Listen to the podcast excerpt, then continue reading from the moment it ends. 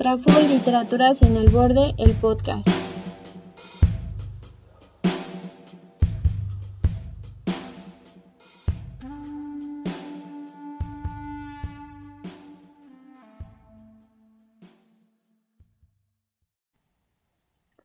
Hola, bienvenidos nuevamente al podcast de Traful Literaturas en el Borde, donde hablamos sobre literaturas que se encuentran en el borde de no ser literatura o que ponen en crisis el canon occidental y hegemónico que determina qué es o no es lo literario. El día de hoy vamos a hablar sobre el sistema de las 13, que es una propuesta la cual elaboré dentro de eh, mi tesis de maestría en la cual propongo como un sistema desde el cual podemos abordar las diferentes literaturas escritas por mujeres y que yo aplico específicamente a la escritura de Irma Pineda y de Briseida Kovaskov. Esta propuesta comienza como una hipótesis y que surge en contraposición a las otras literaturas escritas por mujeres que ya había leído.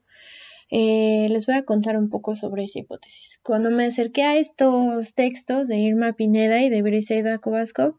intuía que había una poética que se construía donde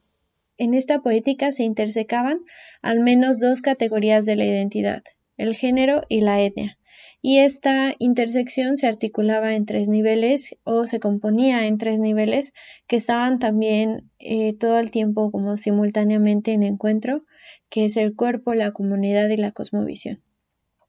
Estos tres niveles se hacen patentes o esta intuición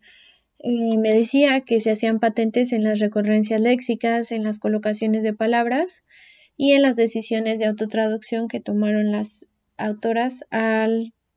traducir sus textos que originalmente están escritos en zapoteco en el caso de Irma Pineda y en maya en el caso de Briseida Kovaskov y que ambas en un acto de generosidad eh, traducen o trasladan de su lengua originaria o de su lengua materna al español para que lo podamos leer las personas que no conocemos sus escrituras. Eh, en ese sentido fue que me propuse o tuve el objetivo de analizar la obra poética de estas dos autoras que tenían la cualidad justo de que pertenecían a diferentes naciones originarias de México, y que su obra poética era escrita en un primer momento en sus lenguas, como ya dije, maya y zapoteco, y que posteriormente ambas autotraducían a una lengua mayoritaria, que es el español. Y bueno, este análisis tenía la intención de identificar cuáles eran los elementos que construían estéticamente esta intersección entre género y etnia que yo intuía que existía y que pues eh, finalmente como observar cómo se construía nos permitía establecer una propuesta de sistema que explicara la interseccionalidad eh, mediante el análisis de las recurrencias léxicas, de las colocaciones, de las figuras literarias y los temas de esas construcciones. Ahorita voy a hablar un poquito más sobre qué es esto de las colocaciones y las recurrencias léxicas. Y bueno, así fue como se, o sea, como comencé mi investigación pensando con estas, con este montón de intuiciones, como que en estas escrituras era bien importante pensar que ambas autoras pertenecían a una comunidad específica, o sea, como que formaban parte de una de una comunidad o de una cultura que no era la hegemónica, pero también era muy importante para ellas hablar del cuerpo de las mujeres, del comportamiento, del conocimiento,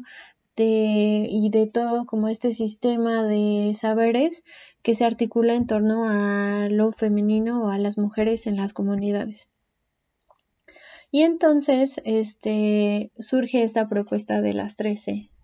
Eh, esta propuesta se articula en contraste a lo que yo había leído sobre las literaturas escritas por mujeres. Y es que yo había leído o está muy extendida esta idea de que las literaturas escritas por mujeres eh, tienen como recurrencia o como característica la existencia de tres espacios que se nombran con la letra C, la casa, la, la, perdón, la casa,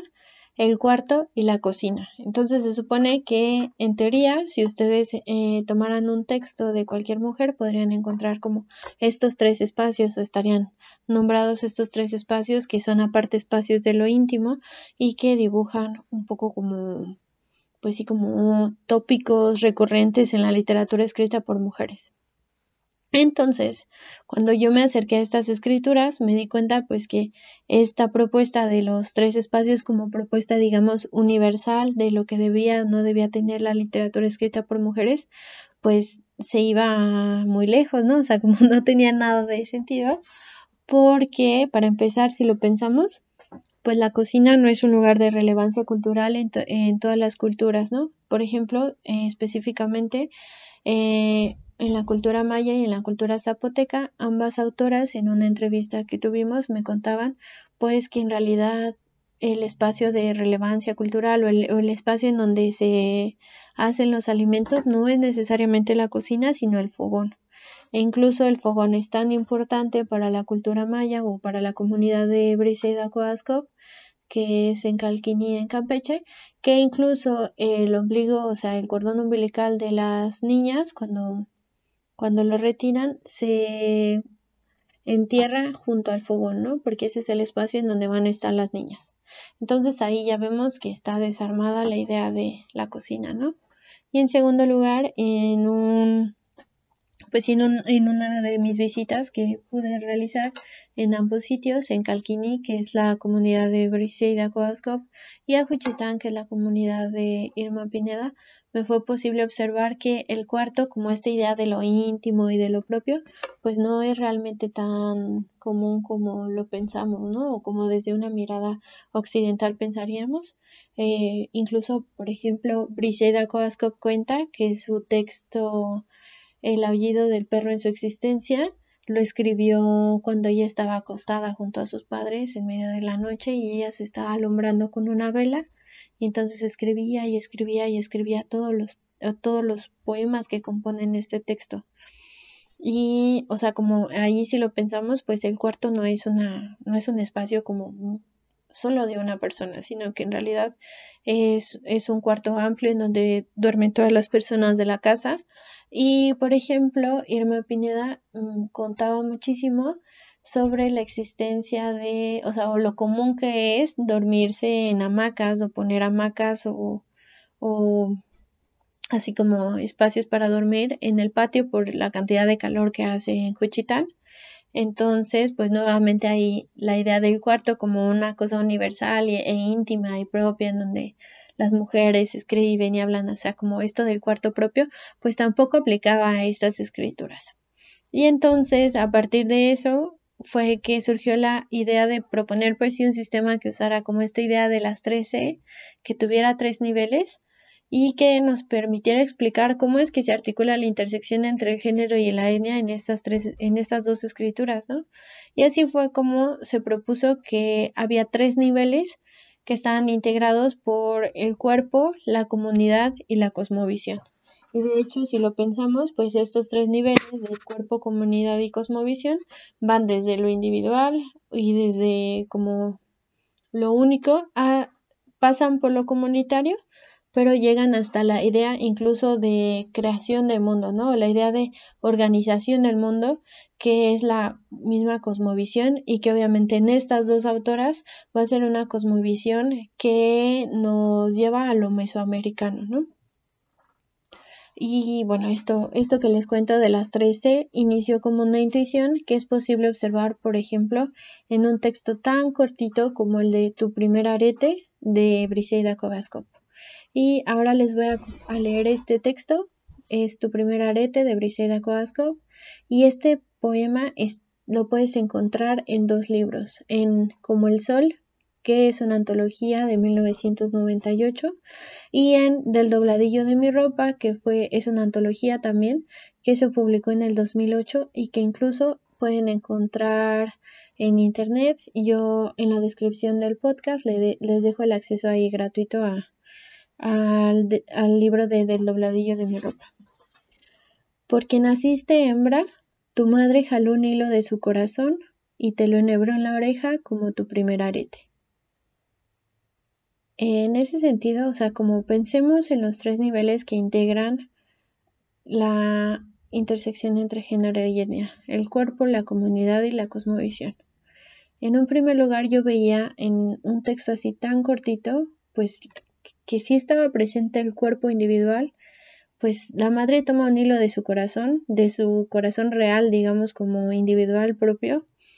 y lo entrega a su hija, que también es como, digamos, son personas pues ficticias, por así decirlo, porque están dentro del poema, pero aún así son cuerpos como individuales o cuerpos de esta, de mujeres como específicas, ¿no? No, no, de estos sujetos poéticos o sujetas poéticas que existen aquí y pues se habla de ellos de manera específica, ¿no? Pero también observaba que hay una, un nivel comunitario en donde la autora establece que si se nace hembra o macho, es decir, si se poseen ciertos genitales, se hace una lectura de esos genitales que implica la pertenencia a cierto papel al interior de la colectividad o al interior de la comunidad. Entonces la madre, al hacer la lectura, digamos, comunitaria o colectiva de los genitales de su bebé, la asigna hembra y asignar la hembra le implica como pues toda la pertenencia a cierto papel o a cierto rol dentro de la comunidad. Y finalmente hay un nivel de cosmovisión en este poema tan chiquito porque pues hay un sistema de conocimientos respecto al interior de la, al papel que juega el ser hembra en el interior de la comunidad, o sea, el ser leída como mujer, a través del hilo enhebrado del corazón. Entonces, digamos, hay un ejercicio ahí como de transmisión del conocimiento comunitario que hace la madre, que toma de su corazón y se lo deja a la oreja o se lo, se lo enhebra en la oreja, es decir, orada eh, el oído de su hija y le entrega todo esto, ¿no? Todo este conocimiento. Y entonces, una vez que observaba que existía pues esta intuición o una vez que tenía como más o menos claro que esto sí existía, ¿no? Que coexistían estos tres niveles de manera pendular. Me gusta mucho pensar que es de manera pendular porque no los poemas no se quedan estancados o no se quedan detenidos en un nivel o en otro, sino que todo el tiempo están yendo de un lado hacia otro, de lo individual a lo comunitario, de lo comunitario a la cosmo a la cosmovisión. Entonces, una vez que existía esto, pues era necesario encontrar como un método que me permitiera pues sostener que en, en realidad pues sí ocurría esto en los poemas, ¿no? Y entonces encontrar esto, o sea, como algo que me, que me permitiera sistematizar todos los poemas de las autoras, eh, en realidad fue como una oportunidad para acudir a un método pues no tan común para estudiar las literaturas en lenguas originarias, que son las humanidades digitales y a, la cuales, a las cuales les vamos a dedicar el siguiente episodio. Bueno, entonces, por esa razón, una vez que tenía esta intuición, pues acudí al uso de algunas herramientas de las humanidades digitales para sistematizar el corpus, que son específicamente los programas AntConc y Langbox, de los cuales voy a hablar posteriormente.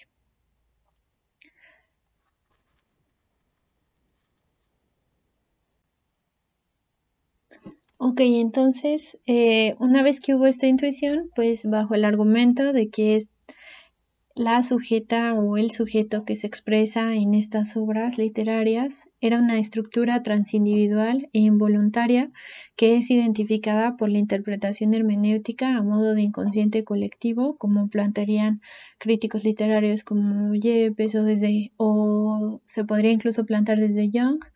pues se propone que hay una poética en la cual la voz lírica o el sujeto poético se enuncia desde un espacio donde la pertenencia a una población originaria y a un género específico resultan en una escritura con características que son particulares. Hay diferentes construcciones estéticas y artificios literarios que, para poder ser analizados, necesitan categorizarse en tres niveles que se hilvanan para construir un espacio de enunciación, como lo es el cuerpo, la comunidad y la cosmovisión. Y entonces esta propuesta pues tenía, tiene la intención de que podamos dar luz eh, a los modos en que se, se articula una poética de la intersección del género y la etnia. Y las categorías de los tres niveles de estas escrituras se decidieron con la hipótesis de que para la construcción de una poética que permite observar la interseccionalidad y la, entre el género y la etnia, había un modo pendular en que sus poemas van de lo personal a lo comunitario y de lo, de lo anecdótico a lo cosmogónico.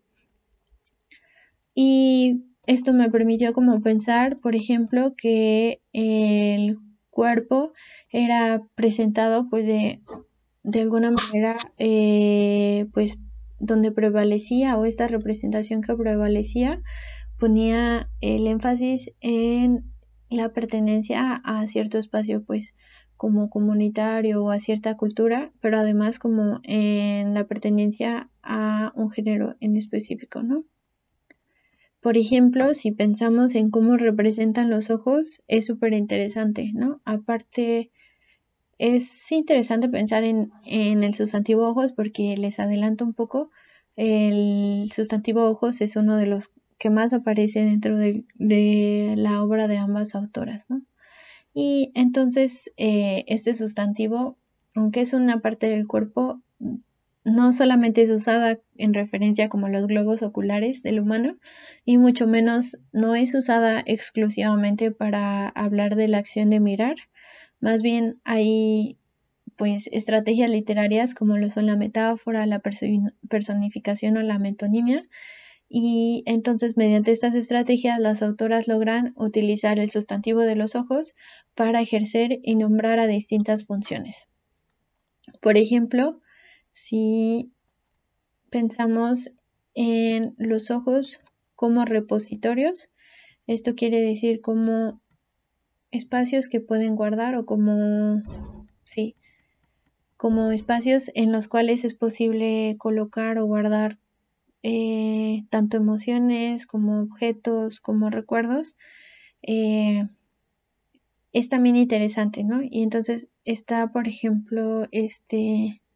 verso de Brisida Kovaskov, en donde dice, con la punta de mi rebozo, remojando su tristeza en mis ojos. Y entonces pareciera que la tristeza de otra persona ingresa a los ojos de, de la voz lírica en lugar de que la tristeza mane, ¿no? Entonces, eso es muy interesante porque es como, digamos, una combinación no esperada. Pero además de, de que puede ser repositorio o también como, como sucede con ayer a estas horas conversabas conmigo con la viveza en los ojos. Y entonces pareciera que la viveza vive dentro de los ojos o, existe dentro de los ojos de esta voz lírica. ¿no? Ah, Además, este repositorio pues no solamente alberga o recibe, ¿no? Como hoy este día el dolor le ha tapado los ojos, ¿no? O sea, como no nada más es, es una vía de entrada, sino que además es una vía de salida. Entonces, otra de las cualidades o de las funciones que nombran los ojos es el de fuente, ¿no? Y entonces es una fuente emanando en la cual las lágrimas pues sería el par más esperable, ¿no? Porque aparecen describiendo el llanto, por ejemplo, en uno de los poemas que se llama Canción triste de la mujer maya cuando entierran a la madre, si no me equivoco, pues ahí obviamente, obviamente se habla, habla de ojos pues llorando, ¿no? Madre mía, te echo con todas las lágrimas de estos mis ojos que te aman, un puñado de tierra, ¿no? Entonces, ese sería en realidad el par más esperado no obstante, también hay ejemplos en donde lo que emana de los ojos son sentimientos. Por ejemplo, tu madre se puso contenta, desde lo más profundo de sus ojos brotó su amor, que es otro poema de Briseida Kovaskov. no solo eso, los ojos también pueden cumplir la función de ser elementos relevantes de identidad y empatía, pues se usan para referir a la memoria, así como a diversos mecanismos de reconocimiento propio o del otro, Específicamente cuando se trata de la memoria se refieren al espacio donde el recuerdo colectivo se encuentra almacenado, o bien los ojos son como una especie del receptáculo de la membranza. Y esto especialmente sucede en poemas de Una flor con olor a miedo, y eso es interesante porque es un poemario de Briseida Kovaskov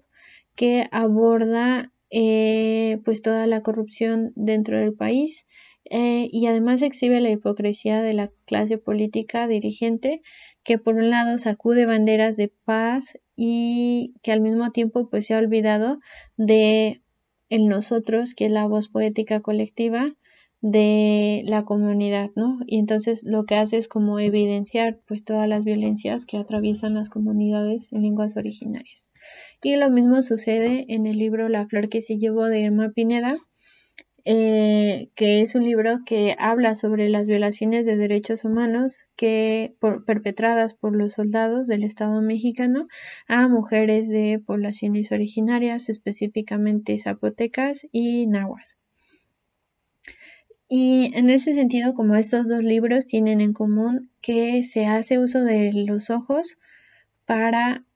hablar de un elemento de apelación a la memoria, ¿no? O sea, como en ambos casos se escucha que eh, la voz poética le pide a esa otra a ese gran otro con mayúscula que tenga empatía o que, o sea, como interpela al otro para que no haga daño y aún así eh, la otra persona decide como perpetuar el daño, ¿no? Y entonces, bueno, este, este mecanismo, ¿no? Como del sistema de las 13 me permitió como pues reflexionar, ¿no? En torno a todos estos usos, o sea, como observar cuáles eran los sustantivos más frecuentes dentro de estas escrituras y después a esos sustantivos como ponerles una etiqueta de a qué nivel pertenecen y cómo están funcionando en relación a ese nivel para proponer si en realidad había o no había una pues una escritura en donde se interseccionaba o donde se interseca más bien, perdón, en donde se interseca pues el género y la etnia. Así que en resumen, los niveles del análisis de cuerpo, comunidad y cosmovisión se los propuse como una adaptación a la idea extendida de que las escrituras de mujeres, en las escrituras de mujeres aparecen por norma los espacios de la casa, la cocina y el cuarto. Y entonces, pues en estos niveles Planteo que la escritura, en la escritura oscila entre lo propio, lo comunitario y lo cosmogónico. Y pues esto lo analizo a través de la, de, pues la propuesta de, los sustantivos más frecuentes y cómo estos pertenecen a cada uno de los distintos niveles de, de las 13, ¿no? Y entonces analicé cómo era usado el sustantivo ojos, luego corazón, luego piel,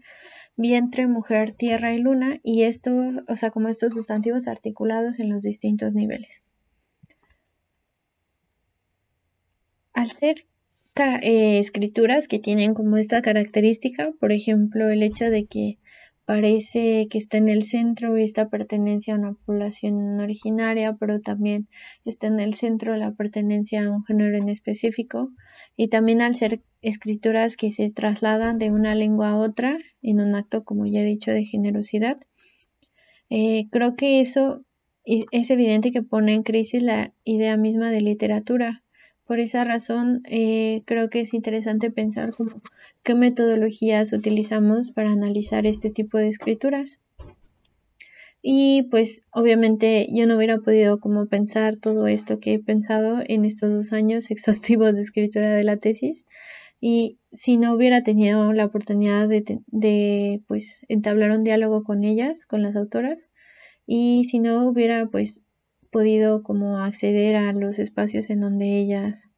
en donde ellas trabajan, ¿no? Y eso, eso ha sido como muy interesante para mí, ¿no? Como plantear que en los estudios literarios podemos también introducir herramientas de otros, de otras pues disciplinas como lo es la etnografía, ¿no? Como pensar que podemos, no sé, incorporar la entrevista semidirigida o los recorridos de área o distintas herramientas que nos permitan incluso como sistematizar desde con programas. Creo que son estrategias que no usamos tan comúnmente desde la literatura y que es interesante que, lo podamos hacer. Eh, finalmente me gustaría hablar de, ya para cerrar, me gustaría decirles pues que las autoras